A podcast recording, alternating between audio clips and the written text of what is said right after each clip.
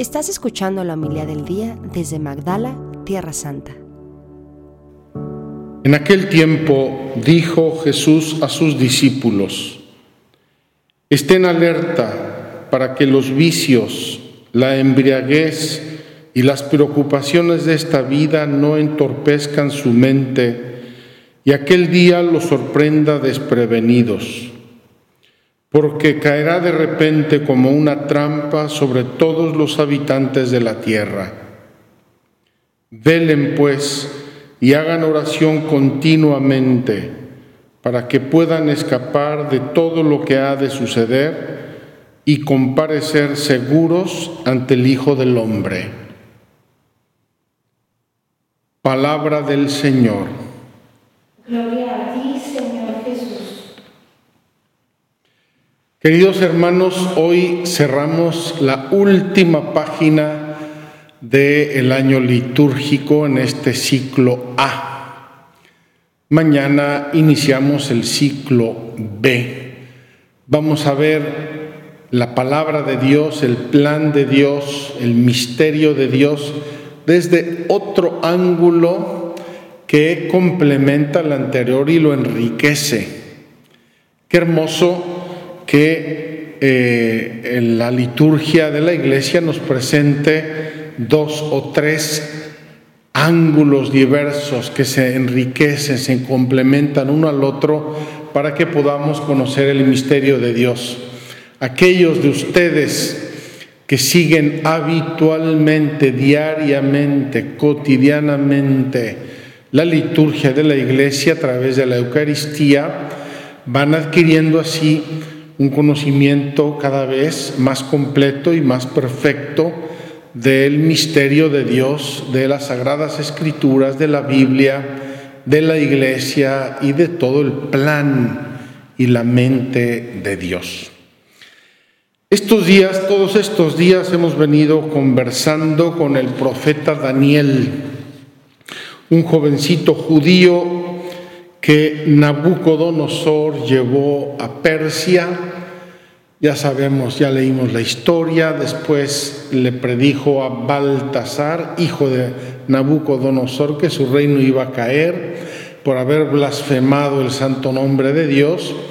Y finalmente estamos contemplando estas profecías aterrorizadoras de los finales del tiempo o de tiempos que quizá para nosotros ya pasaron, pero de algún modo se van replanteando a través de la historia de la humanidad.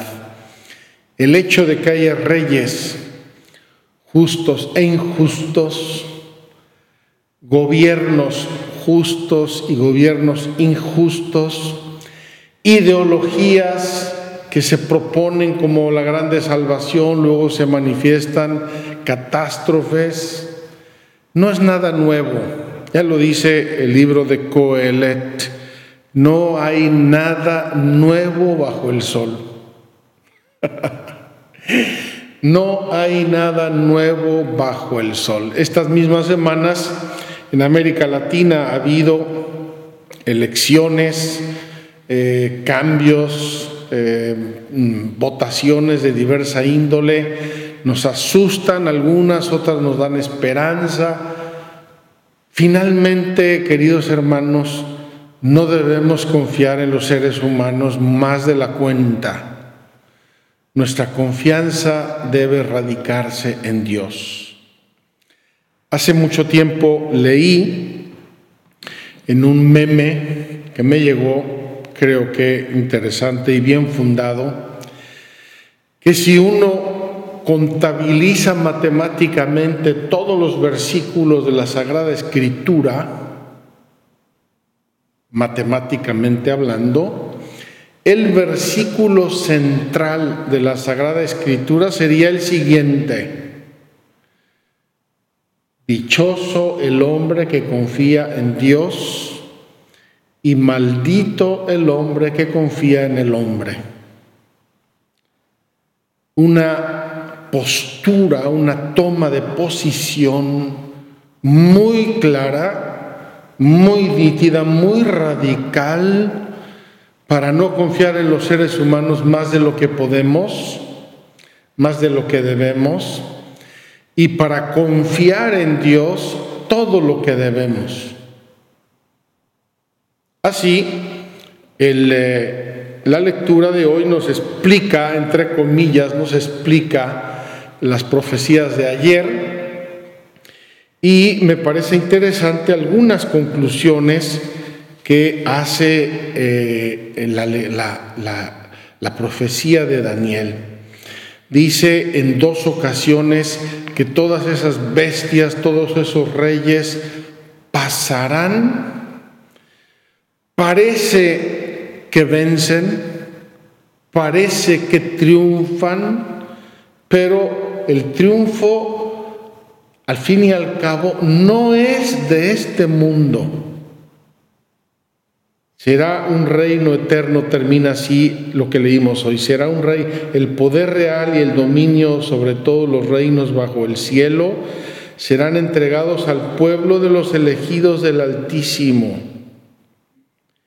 Será un reino eterno al que temerán y se someterán todos los soberanos. Esto lo dice, este triunfo final, definitivo, lo dice después de decir esto. A los elegidos estarán bajo su poder, el poder de ese rey nefasto, durante tres años y medio, pero al celebrarse el juicio, se le quitará el poder y será destruido y aniquilado totalmente. Es decir, en la historia de la humanidad hay personas aquí dice el término reyes, poderes, que aparentan tener un cierto reino y un cierto poder, a veces enorme, enorme. Son ilusiones. Esos reinos pasan. Ese hombre poderosísimo pasa y el mundo sigue dando vueltas en su misma órbita. Qué interesante entrar en esa óptica trascendente, en ese horizonte grande de los planes de Dios, no en el día a día, no en esta década, no en este rincón del mundo o en aquel, no bajo una bandera o bajo de otra, en un horizonte amplio donde uno contempla los planes de Dios, el triunfo definitivo de Dios que ya es un hecho. Jesucristo tiene el poder y no se le va a quitar jamás. Los triunfos de la historia son triunfos temporales y aparentes. Será un reino eterno al que temerán y se someterán todos los soberanos. Dos veces, dos veces en la lectura de hoy se nos dice que los reinos temporales tienen un aparente triunfo, pero el triunfo verdadero y definitivo se le da a los elegidos de Dios, a Dios, a Jesucristo. Bien, ¿qué nos dice hoy el Evangelio y el aleluya, preciosos? Terminamos el año litúrgico con una admonición de la palabra de Dios muy clara, muy, muy clara y muy interesante. Velen y oren para que puedan presentarse sin temor ante el Hijo del Hombre. El velad y orad, ya nos lo dijo Jesús en Getsemaní y además nos dijo la razón, nos declaró Jesucristo allí una verdad que a veces nos ha pasado inobservada, porque el espíritu está pronto, pero la carne es débil. Es decir, los seres humanos tenemos una fractura constitutiva de nuestro ser. No hay ser humano que nazca en este mundo sin esa fractura, sin esa rotura. El espíritu está pronto, el espíritu vuela por un lado y la carne es débil. Hay un jaloneo, hay una guerra civil.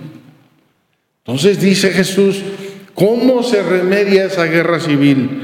¿Cómo va a luchar el ser humano contra esa guerra civil que tiene inscrita en su propio ser?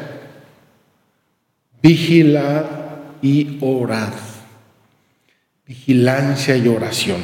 Y la vigilancia hoy Jesús nos la explicita un poco en el Evangelio. Estén alertas, estén alertas.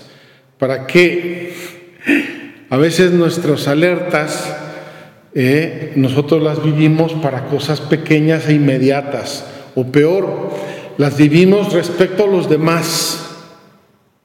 Que el vecino no me vaya a robar, que el patrón sea justo con mi casa, causa y con mi trabajo, que mis contratos estén claros, clarísimos y que sean impenetrables a prueba de balas para que no me robe el que me vende. Aquí Jesús nos cambia, nos pone un espejo delante. Estén alertas para que los vicios, la embriaguez, y las preocupaciones de esta vida no entorpezcan su mente. Queridos hermanos, yo no sé si hemos reflexionado lo que es la mente entorpecida, la mente atontada, la mente confundida. Y eso puede decir, eso puede ser por verdades que la confunden o puede ser por actitudes de la mente, por ejemplo la pereza mental, la dispersión mental, el nerviosismo mental, muchas cosas que nos hacen perder el suelo. Y perdiendo el suelo empezamos a volar por los aires de no se sabe dónde, por eso uno que está despistado en la vida dicen, este está en las nubes. Ya perdió el suelo y entonces está en las nubes, vive en las nubes. Jesús nos lo dice, no se cuiden de los demás, cuídense de sí mismos para que los vicios, la embriaguez y las preocupaciones de esta vida no entorpezcan su mente y aquel día los sorprenda desprevenidos, porque caerá de repente como una trampa sobre todos los habitantes de la tierra. Y vuelve, velen pues y hagan oración, velad y orad. Y dice, hagan oración constantemente para que puedan escapar de todo lo que ha de suceder y comparecer seguros ante el Hijo del Hombre. Queridos hermanos, tenemos en estas breves líneas de la liturgia y de la escritura toda una teología sobre eh, la vigilancia, la santa y sana vigilancia que debemos vivir en nuestra vida de cara a la eternidad. No está diciendo aquí Jesús que nos va a liberar de los problemas inmediatos, históricos, de los reyesuelos perversos que surgen por todos lados. No nos está diciendo eso. Nos está diciendo que a través de esas peripecias y pruebas de la vida lleguemos a su santa presencia, a la salvación eterna, al gozo eterno. Vamos pues a pedirle hoy a Jesús, al terminar nuestro año litúrgico, Señor, enséñame a velar y a orar Señor, que no me duerma, que no me duerma en mis laureles, que vele, que atienda en oración, que esté atento. Y como dice Jesús, no a los demás. El peor enemigo potencial del ser humano es él mismo, para sí mismo. Dentro de mí hay un santo y hay un perverso. Dentro de mí hay un hombre justo y uno injusto. Dentro de mí hay un hombre fervoroso y un grande pecador. Tengo yo que vigilar sobre mí mismo y orar para que esa oración vaya lavando mi ser y le vaya dando la gracia de Dios que tanto necesito en la vida para perseverar en el camino recto y como dice aquí, encontrarme sin alteraciones delante de Dios. Que aprendamos pues a vigilar y a orar. Así sea. Muchas gracias por escucharnos. Si quieres conocer más acerca de Magdala, síguenos en YouTube y Facebook.